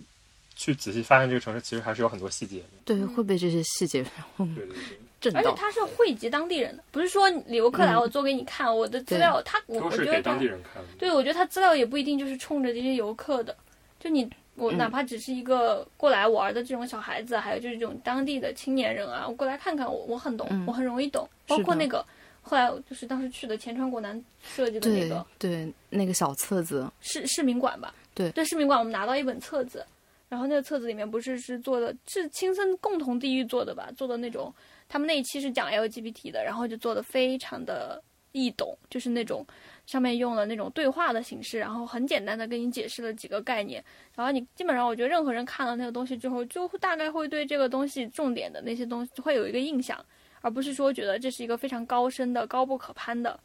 这种，就是离我很远的这个东西。就是这个地方生活的人，感觉还嗯，嗯挺会会有一个很好的回忆的感觉。嗯包括那个仓库美术馆边上，不就是也是一个仓库的设计，嗯但它是一个餐厅，嗯加上 A Factory 就是苹果的那个 Factory，嗯但是它里边那个料理，它做的叫叫什么 Family Kitchen，嗯它做的一个概念就是说让全家来这儿吃饭的一种感觉，它就是没有把那个美术馆的餐厅做的很高级啊，或者说嗯让大家很难以进入，而是做的比较有设计感，但是又很平民。嗯当时我们去的时候，它不是有那种 family plan，然后有那种 party plan，就是如果有几个人来的话，你们每个人出点钱就可以有一个可以聚会的场所。嗯，然后它那个美术馆，就是它那个餐厅的设计也是田根刚做的嘛，就是它里边会把不同的红色嗯对，做成一个空间的那种氛围的感觉。嗯，比如说盘子是一个深红色对，桌子是一个浅红色，然后椅子是橘红色，嗯墙面是浅红色，对对对，然啊然后整屋个那顶个是空间的是有一个整体感的，嗯嗯做的真的是挺好的。叫什么红前仓库现代美术馆嘛，它是上个月才开馆，嗯然后即将在八户市，嗯就是那个渔港的城市，嗯也要开一个美术馆嗯，相当于整个青森的各个这种小城市，加上石和田，加上青森市区，然后一共有五个美术馆，然后他们就是打算做一个，把整个县做成一个艺术联盟，对的艺术联盟，把这些美术馆联合起来策展。然后我们也去了那个石和田美术馆嘛，石河田也是一个市，是一个反反正是一个很小的市。嗯，然后我们当时不是去的就整个一条街，嗯出了那条街之后就没有东西了。 都没有了。是的，但石河田这个地方就比较，嗯，比较让我惊讶，就是我一一开始觉得这种就是这种正极市，它本来什么都没有的地方，然后你突然给它立一个美术馆在那，就会很刻意。对，但你真的去它的那个街道上看，你会发现它街道做的非常的好，是的，它整个街道都是艺术品。对对对，然后他把一条的那个一条街上，就是这头走过去可能是魏延武的那个魏延武帮他们做的那个市民的中心，然后另外一头是安藤忠雄给他们做的那个市民的图书馆，嗯然后他的街道上的那些小的扶栏，它是做的马的头，因为石河田以前是好像是军马军备的那种地方，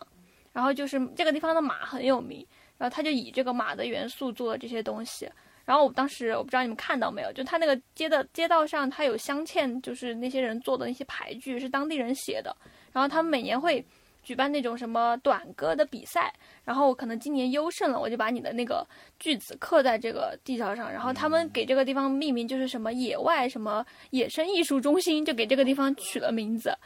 就你不会觉得这个地方出现那些什么艺术设施啊，特别的违和。嗯，包括它美术馆做的也非常的亲亲民。其实嗯它那个美术馆是一个一堆小的小方块聚集起来的，嗯对对，是那个西泽立卫设计的。但它其实是在不同的地方都有出入口，所以就是市民有可能从哪个缝里就钻进来了。嗯对对对对，然后就是它没有一个特别大的主入口，对，它其实它的主入口是一个走廊，嗯，是，然后它那个走廊就是串联了所有的小方块，然嗯后这样的话你在里边就会有一种聚落中游览的感觉，嗯是的，所以就是做的还是挺好。然后它每一个方块里边其实是放了一个非常有名的艺术术家的作品，而且就是你不会感觉这个作品它是被放进一个随便哪一个空间的，它是真的跟这个空间有结合在一起的。对，比如说一个特别大的空间，然后突然就会出现一个巨型的雕塑，对然后突然在一个特别角落就放了一个鼹鼠，哦，那个可太怪了。那然后还有还有那个就是售付的那个地方，它艺术品直接就是地面，对对对，包括那个咖啡馆那个地地板也是一个艺术，是的，就是展品跟空间融合的特别好，就觉得好像就是从地上伸出来的美术馆，而不是从天上掉下来的。对，但你看整个石河店，其实你站在美术馆的楼顶上，它基本上就一览无遗，因为它本来就没有什么那种高楼大厦、现代社会常见的那种什么 mansion 啊那种东西，我觉得在这地方挺少的。其实我们去的那边最主要的感觉就是当地人其实都是开车的，他其实生活方式不是那种以市中心为中心的生活方式，大家都是那种去郊区的比较大的那种超市，然后那个超市边上会有一个那种可以可以停车的麦当嗯劳，可以停车的吉野家，可以停车的书店，就整个那种我们当时不是路过了就觉得很美国，就是整个一眼看上去都是那种停车场。很广的，对，所以它的市中心其实是没有什么活力的。嗯但是我觉得就是他们会把艺术啊，包括请一些有名的设设计师，重新思考一下市中心的相当于它的功能和地位，一定程度上让大家认识了石和田这个地方。嗯，对我看那个就是南条史生的访谈，他就说他，嗯、最开始是参与了一个项目是，是对市民做一个艺术意识的调查，然后这个项目之后呢，就跟石和田建立了一个很深的关系。之后，嗯，他们政府想搞一个分布式的公共艺术，的一个这样的片区，所以南岛史深他就参与了这整个项目。就会觉得这个地方的人到底是住的什么样的一群人。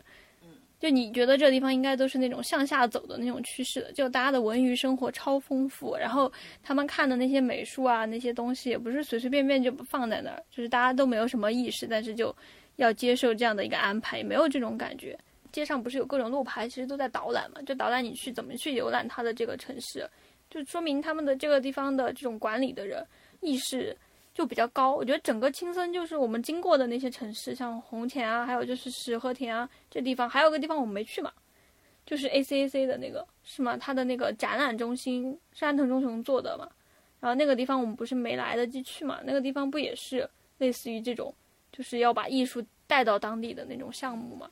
大家会觉得渐渐的不想在青森住了。你说的对，他们确实是有这个对啊，我是觉得这是一个相当于他们在绝望中寻找希望的一种过程。对的，你说对了，他们不就是嗯是就是你有，你去那个城市，明显感觉到就是年轻人根本不想在那个城市居住。然后我觉得当地人才会想说，我这个青森怎样才能找到自己的定位？然后就是说，艺术可能是一个方向。青森不是有那个嘛，就是人口减少率在全在日本全国都位居就是第一、第二的。它已经不是说我要防止我的人口不增长了，它已经走到了我怎么抑制人口不下滑，嗯，就是不能再继续减少了。好像他自杀率也是特别高的，抑郁嘛，就很就很绝望的一个城市的感没有觉。办法看这个数据，对呀、嗯嗯，你不觉得这个跟濑户内海其实有点像吗？不一样。濑户内海是气候还是宜居的呀？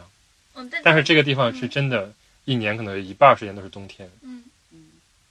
所以就会觉得这一半儿时间我就有点像北欧一样，就是那种嗯，天都是灰的，啊然后就是只能待在家里做一些事情。就像在就像奈良美智要烧房子一样。见一个少一个。对啊，所以就是青森有很多的计划嘛，就是说吸引艺术家嗯来青森，它不是有一个叫什么驻在计划，叫嗯什么驻地？就是给钱给艺术家，你可以过来投作品，然后选中了之后，你住在这儿，然后你做的东西都要跟我们当地的人交流。其实驻地计划不是一个很新的东西，好多地方都在搞。但我觉得我看到之后，觉得比较欣喜的是，像红前那个仓库美术馆里面的作品，就是驻地计划产出出来的，像是嗯、呃潘一舟他的一些作品。潘一舟他是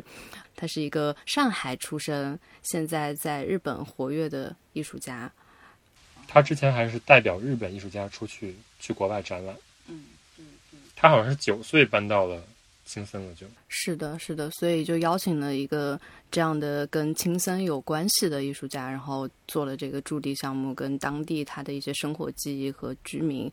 嗯，有有一些连接。像后来请来的那个尹秀珍也是这样子。尹秀珍她有一套很有名的作品是，她每去一个地方旅行，就会用呃衣服去建这个地方的城市的一个微缩模型，所以把他邀请了过来，然后跟当地的人聊天，拿一些当地的人的衣服建了一个行李箱，就这种感觉，他们真的会把它放进这个美术馆里面作为一个常设的一部分。最有名的那个驻地艺术家奈良 美智，哦，奈良美智是是的，他他的工作室在红前不能算驻地艺术家嘞。他他本来就是青森的人啊，他本来就是红前人，对他那个狗不也是他捐给？对，我觉得好有钱啊，说捐就捐。我看纪录片的时候，他呃 A to Z 就是十几年前那个展，就是在那个仓库办的，嗯，他就是在那里烧房子的。包括那个红前里边不是有个酒吧吗？嗯对，里边那个挂了好多奈良美智的画，也是奈良美智送给那个酒吧嗯的主人的。对我们去了那个酒吧，然后就是我离奈奈良美智的画只有几厘米，你在他的画边上我在上课，嗑瓜子儿。对，不是你在他的边上打工。对啊，然后他们就好开心，就是一个普通的酒吧在那里聊天，但是旁边就挂着一幅感觉巨贵巨贵的画。你这个你不要用钱来形容艺术，是是好，吧当。然是， 对不起。不是，我觉得就是这种画这种东西，真的你要要卖到商业的场上，你才会意识到它的价值。我觉得他送给那个酒吧的主人，包括那个酒吧的主人接受这个礼物的时候，应该不会说不会入到第一商业那一层。第一想的是哇好贵，对对对对对，那所以有这两两种思路在我脑海中，我就会觉得我在这个空间还挺奇妙的。但那个酒吧就隐藏在一个破旧的停车场还。是爬山虎的房子里，对对对对你甚至都看不到酒吧的名字，看不清。嗯，怎么说？表面上看起来什么一文不值的城市，你是你三月没去过，你没看三月的时候，他经常在东京打广告，其实跟京都的那个哲学之道可能有点像。小京都，红前确实是有被称为小京都，这个小京都也有点好笑。一开始以为就是大家随便喊的，最后没想到小京都是一个品牌。然后有一个地方有一个东西叫全国京都会议，领头羊就是京都。然后就是，OK，我同意你是小京都，你来给我交钱，这种感觉。评选成为小京都是有条件的，你不能就是说就是随便的叫，你得就是有一个自己能够传承的文化。我记得他们 OK 有三点你要满足，然后就经过这三点的评定之后，你可以加入这个全国京都会议。所以全国的城市都可以叫小京都，将来不是只有一些地方入选了，还有一些地今方年就有四十家城市入选。新 加新加新加进去，不是入选，但他们加入的主要目的可能还只是为了那个招揽旅游吧游客，对，招揽游客。然后好像以前为什么会有小京都这个 s h o k y o d o 这是一个日语词汇，然后这个东西是因为以前有一段时间，就是全国各地的城市都开始仿照着京都去大名，各地的大名去修建他们自己的城市，就真的把它搞得跟京都一样，所以所以京都就搞了一个这个会议，全国京都会议。感觉就像兄弟会一样。没有京都意识到了这是一个生意，我要把我的名字卖出去。京都和他的四十个小跟班，然后红前呢，他红前好像仍然在这个里面，对，就是这个小京都的，所以他为什么能加入小京都呢？他有自己的一个传统啊，他符合那三点，就是他是第一个是有啊要有像京都一样的自然景观，还有马奇纳咪就是这种街道，然后呢。跟京都在历史上有联系，那必然有的。人家金清振兴都跑过去和亲了，也不是跑过去取名了。被然后和亲还有传统的产业和这样的一个异能，有这些东西，然后就可以被称为小京都。你要经过协会的认证， OK，你还要开会，他们还会开会的。嗯，总之就不是一个随便谁都可以喊的小京都，小京都也是一个比较厉害的这样的一个组织。但确实能感觉到，就是红前在整个青森地区，它应该是历史最丰富的地方。嗯嗯，其实青森市本身是一个比较比较现代、比较旧的一个城市，一个港口城市嘛。但是红前自古以来就是这个整个北陆地区的中心的感觉。对，嗯毕竟它以前是天守城在的地方啊呀。对对对，然后它周边会有很多寺庙，嗯，包括它城市里边是有那种五重塔的。还有基督教的很多的建筑也有。对。所以说，其实想看这种城市的话，其实红前是比青森市是要有趣一点。是的，是的。石和田也挺可爱的，但是就看看就走吧。然后说到说到青森市的话，最有名的那个美术馆就叫县立美术馆嘛。对，县立美术馆是青木纯搞设的计的，对，最有名的不就是冬天的时候雪从天上落下来，落到狗上，落到狗那的个头狗有一上个。豹子，是奈良美的智的那个巨大的狗。但我去看的时候，我觉得还挺奇妙的。对作品，作品的一个记忆是它里面有三幅巨大的沙加尔的画，就是好像是夏加尔他为一个那个芭蕾舞剧做的那个舞台的布景，好像就十八米乘以十五米的样子，三幅巨大放在一个大厅。我当时，但是我也没有去研究它为什么会有这三幅画。可是，在那觉得还挺奇妙的，他会收藏这样的画放在他的最主要的位置。哦，它里面还有那种棕色的地方，我觉得棕色跟白色应该会很配。我当时就站那里脑补它那个建筑有一些棕色的部分，如果盖着白色的雪的话，会很好看。我觉得这几个美术馆都给我这种感觉，就下雪的时候一定很美。一到了冬天，整个地就变成了白色的，只剩下一点颜色。走在雪地上咯吱咯吱的，就像小小白兔吃胡萝卜。坐在车上，担心没有装防滑链。 Abis Labby. 恭喜你，恭喜你！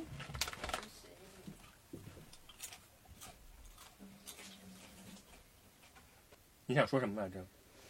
我想说，刚才说觉得青森是不是这种做艺术的这种做法，是不是跟濑户内海有点像？现在决定收回这个说法，因为感觉自己的观点有了改变。为什么呢？因为濑户内海地区，我们聊的时候其实是在说这个地区它怎么去做这些艺术的东西的。像指导就可能只是一个财团，他想要把这个地方给振兴起来，所以去做。那青森它是整个一个管理的体系做的东西，它嗯是一嗯个行政上的一个组织。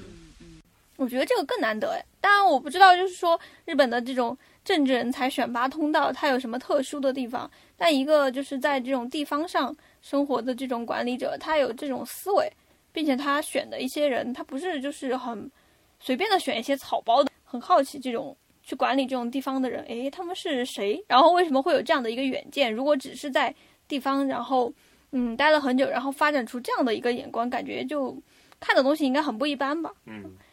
嗯，我去查过，然后就发现之前是有那种，其中有一个就是好像是专门做这个站内的其中一个人吧，然后他当年好像曾经做过一段时间的在东京做那种记者之类的，然后是从东大文学部出来的，然后后来回到青森去竞选地方议员，嗯嗯然后后来就一直在跟做这种跟这种战略相关的一些东西，嗯，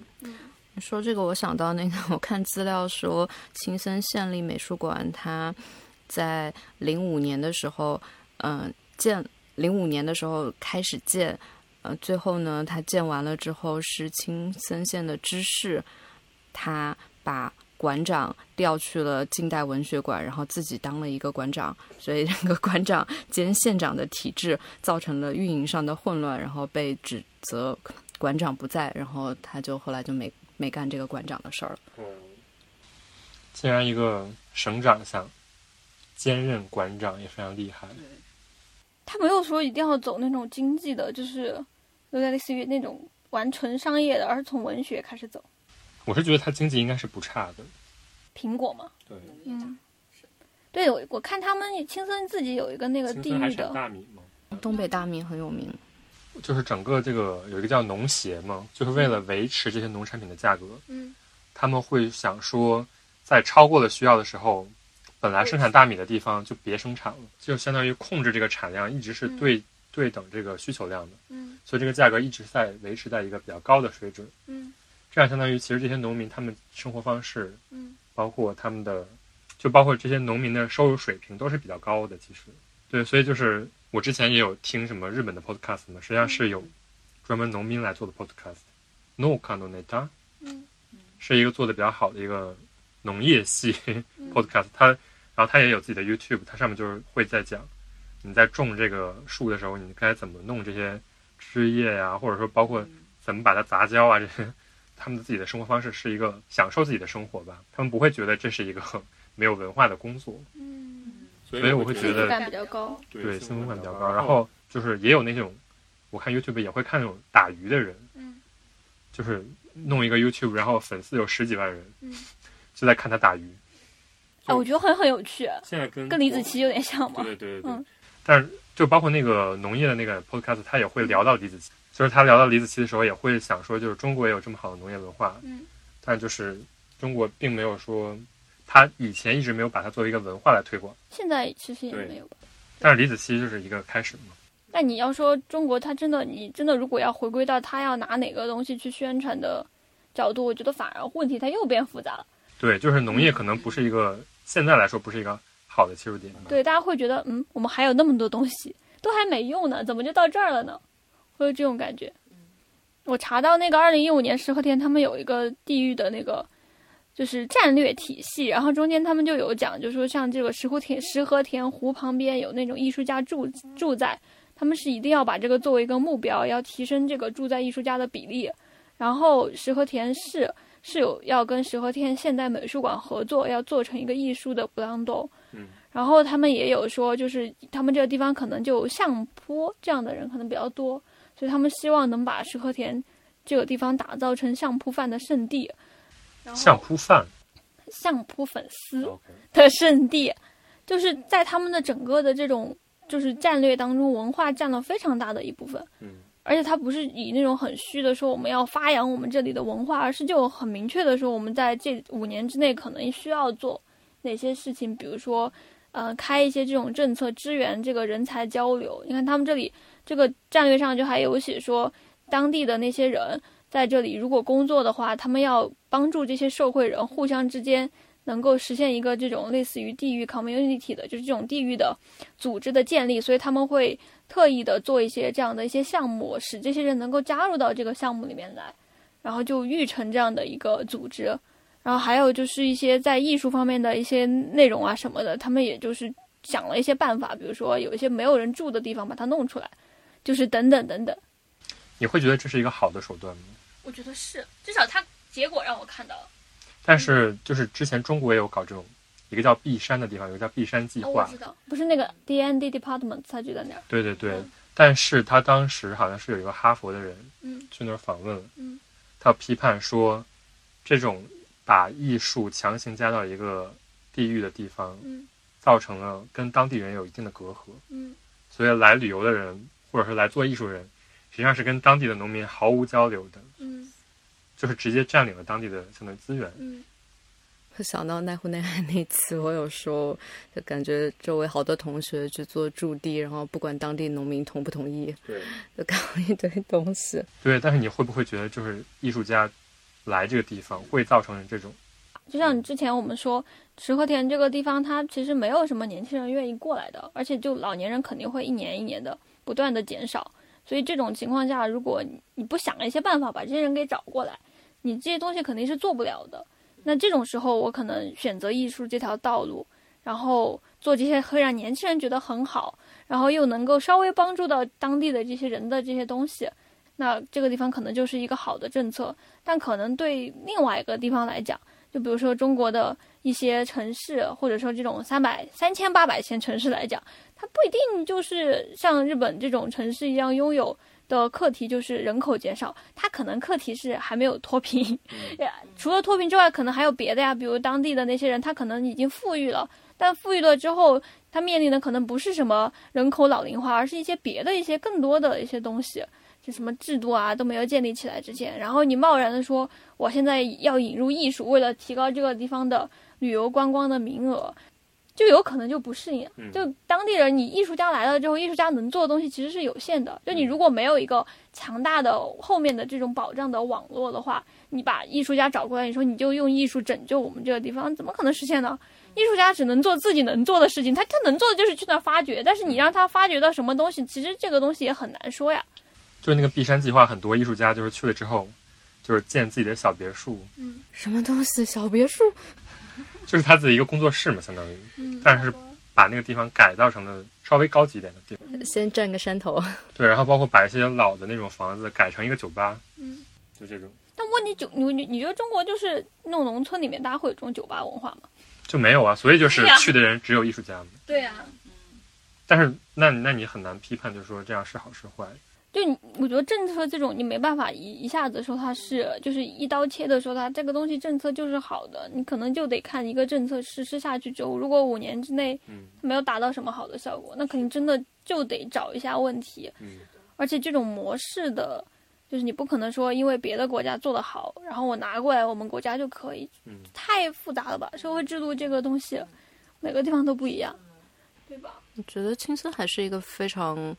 好的一个案例了，对我来说，一个是我觉得他是真的花心思跟投了钱在里面的，他找的那些艺术家也不是随随便便一个艺术学生，嗯，对，就感觉他是很认真的想做这个事，不像有一些地方就看到别人搞主流，我也要搞一个，然后最后就搞了一堆垃圾，就能不能留住年轻人，就是我们现在我也不知道，数据我也没有看，但是他肯定能吸引游客。应该有的。我看他们这个已经好多年了，他们后来就有那个公开的数据，就是说今可能五年之内，他这个计划十八个目标，他可能达成了十六个，就这种，就肯定有没达成，但是他也有达成的。然后第二年，然后再继续在这个计划上继续往下做，所以就这一点会让人觉得比较惊喜。所以让你去选择住在青森，你会吗？我觉得分阶段，我现在已经不不不会这样子，就是简单的去想，就是说这个地方适不适合居住了。如果在我十到二十岁的这个时间段，我如果在青森这个地方长大，在现在的这个青森，而不是以前那个打仗的青森长大的话，我会觉得很幸福，因为一个小城市给你的一个资源其实是无与伦比的，就是。你在这个地方，你能获得到的那些小圈子里的东西，以及你接触不到大大的那个圈子的那个生活，这种距离感，它也会一边在给你滋养的同时，一边给你这种想象的可能性。你可以通过这个地方，就是想要去更远的地方，但你还没有到达的那个路程之上，这种让你能够想象的过程，我觉得它这个地方是能给在这个地方的青少年这些东西的。所以我我会觉得啊，像在红前住着，我们当时去红前不是看到很多年轻人在路上在那儿走嘛？哎，觉得嗯，他他们如果是他们的话，在这里无意中接受的这些东西的滋养，应该会等他们老了之后回看，应该会觉得挺自由的吧？得到的这些东西真的挺好。但我如果你让我现在啊，三、十岁以后、四十岁以后，你让我去一一柱青森，可能不行，就是它还是太远了。就是它跟你那个阶段，或者是说你想要再求得的那种生活，它会有一点距离。那这种时候可能不是一个好的。地方，那可能到六十岁以上，你更不会去那儿，因为对一个老人来说，可能你怎么样过一个老后生活才是最重要的。那这些小地方可能就不对了，嗯，对吧？我可能会选，如果可以，我可能想搬在那里一阵子，因为我一直对北欧小城市有一种有一种从小迷之混对迷之幻想，它可能就是一个 fantasy，但是我就很想去这种安安静静的地方待着，可能有大片大片的白色或者大片大片的黑夜。需要北海道。对，然后这我觉得青森满足了我对这样一个安静的空间的一个想象。所以它挺适合艺术家做的。反正艺术家也是在工作室里待着。对，是。 所以你呢？就是最近不是大家都是在家工作吗？然后你就想搬了。最近不是有一个那个有点像 Airbnb 一样的东西，是按月支付的。嗯，你给他每个月四万块钱，你可以在全国各地搬不同的地方住，每个月。嗯，对，然后它是因为日本的那种地方实在上实在是那种空的屋子太多了，嗯，老龄化包括就是人口减少，所以他就把这些屋子利用起来，就是做成了那种 Airbnb，但是你是按月去住。嗯，有点想吃。对啊，所以我是觉得，比如说你每个月不花房租的八万，你花四万块钱，然后我在青森这种地方还是一样的可以办公，对，我觉得是挺好的对，。四万很便宜，你就想你平时在城市里面花的那些钱，然后再稍微去周边玩一下，也是四万块 了。对，所以我会觉得，比如说青森这种地方，我会夏天想去住一个月，嗯，冬天就可能去别的地方住一个月。冬天就去冲绳， 保持一个短袖的状态，而且绝对甚不至。穿羽绒服。 City boy， Happy Slappy。对啊，它其实有点像北欧，就是嗯，你稍微走一会儿就变成了深山老林，特别无人打扰的感觉。但是你立刻又可以脱出那种生活环境，到了东京，就感觉是一种比较好的距离感。这样说起来，我觉得成都以后也会发展成这种城市。对啊，我们周末都是去山上玩的。但是成都就有一个问题，就是你不能自己拥有自己的土地，我也是，你看，你可以去山上找一块地，命名但是那个地不可能属于你。那个地不更属于你。但是青森这种地方，就是你可以找那种没有人要、没有人要的地。我们在十多年前在青城山买的房子，现在被政府拿 Happy Slappy。上不了架。太保守了。然后我再我再问一个问题：你问，如果让你从事农业，收入甚至是我们普通上班族的三倍，你会想去从事农业吗？什么样的农业？就在青森，种苹果吗？甚至就是种种水稻，种什么都可以。不会，对，为什么？因为发现了我的价值不在种植。种植无法实现它的价值。你白天种植，晚上运营娱乐公司，然后你还能挣就是更多的钱，可以吗？然后你的地还特别大但。你这个问题其 实问的其实就是钱跟钱跟找不是啊，不是啊，就是问你想不想从事农业。不想。 你看吧，你就是活在一个刻板印象里。不是啊你这个节目好，你这个什么鬼？对啊，我只是单纯的问你想不想从事农业，然后你说不想想从，，因为我不适合农业，那不一定啊，每个人都适合农业。我是原始人，我睡得太多，我不适合打猎。就那天说的那个日本的那个地图像爬青扣一样往下掉的那个，那个人现在就是边做记者边做农业。日本好多这种人，对对对，然后我们公司就是之前会有那种 workshop，嗯，就是非常出乎我意料，是大家都想从事农业。我觉得在日本从事农业就是变成一个，很但是他 fancy 的事情。或或者说不是 fancy，就是大家对它已经没有那么大的偏见了。我觉得能做这种身体力行的东西很好啊。但你知道，而且我甚至觉得它是可以做一个兼职的，就是你甚至可以边从事农业边从事别的。我确实是在身体力行看，用眼睛吸收这两件事情中间，我宁愿选择躺着。那个那就你想做什么样的农业呢？乌特勒支以前的那个老板，他后来就是去了千叶那边做那个药草园酿酒嘛，我就觉得这种不适合。他在那边做精油嘛，是吧？是因为精致吗？美甲？ 笑死，也也做的，嗯 我就觉得他思路好好，他就去学了酿酒，然后把日本的药草跟这个酒结合在一起，还包了一个废弃的药草园，然后又搞了一些这种周边产品，他以前的那些做书店的时候的那些人脉全部都用了起来。嗯，我可以做农业，摘茶。我终于想到一个我适合做的农业，而且甚至说从事这个农业不一定是你真的要去摘这个东西。但我想摘。呃，京都跟宇治那里茶园特别漂亮，而且现在在就是很缺那种驻地艺术家。我现在转行了嘛？那你想做什么样的农业？什么种钱我就种种什么。 我以我以前经常看那个农业频道的，嗯就是想致富经，富经。那个生养王八，养王八那个很赚钱。娃娃是很赚钱的，还有那个养蟑螂也挺赚钱的。啊，这就是你每天在群里发那个表情的含义吗？他如果这么赚钱的话，为何不做呢？养蟑螂吗？而且他是有我，我觉得他是有实在的快乐的，你不觉得吗？对对对，就是你会觉得你的付出是有一个成果，而这个成果是比如说为大家提供了食品。我觉得就这个工作和你日日常做办公室的工作的这种收获感是不太一样的。的，